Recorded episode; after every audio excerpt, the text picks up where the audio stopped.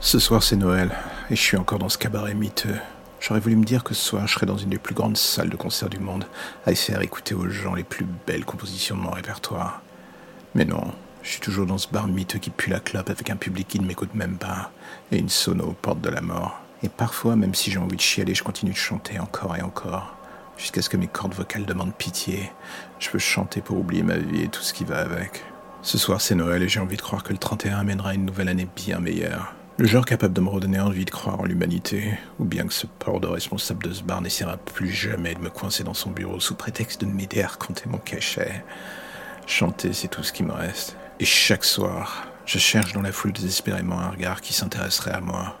Un homme ou une femme avec qui j'aurais envie de partir, au propre comme au figuré. Il ou elle me sourit, je l'aide à s'envoler vers moi avec le reste de ma musique. Le deal est simple. Et vous savez quoi? Spoiler, chaque soir, ça ne marche jamais. Les regards que je croise, ils en veulent juste à mon cul plus qu'à ma voix. Je suis pas une voix pour eux, je suis rien. Je pourrais être derrière un poteau, je suis pas certain qu'ils écouteraient.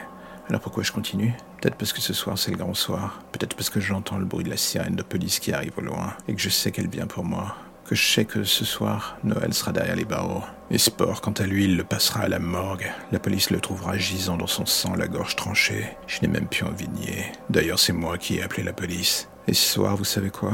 Je chante pour célébrer mon départ de cette vie de merde. Joyeux Noël, comme disait l'autre.